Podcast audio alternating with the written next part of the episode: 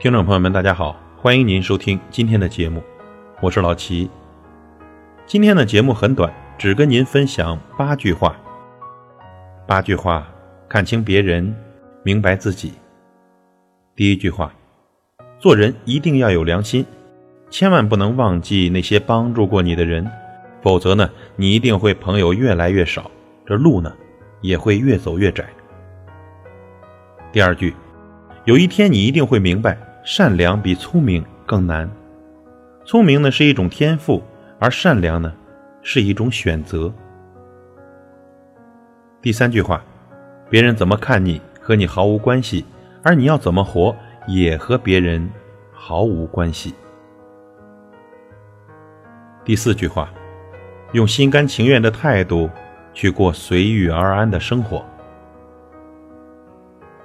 第五句话，有时候。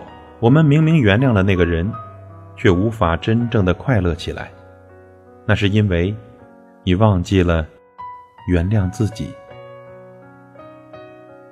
第六句话，不闻不问不一定是忘记了，但一定是疏远了。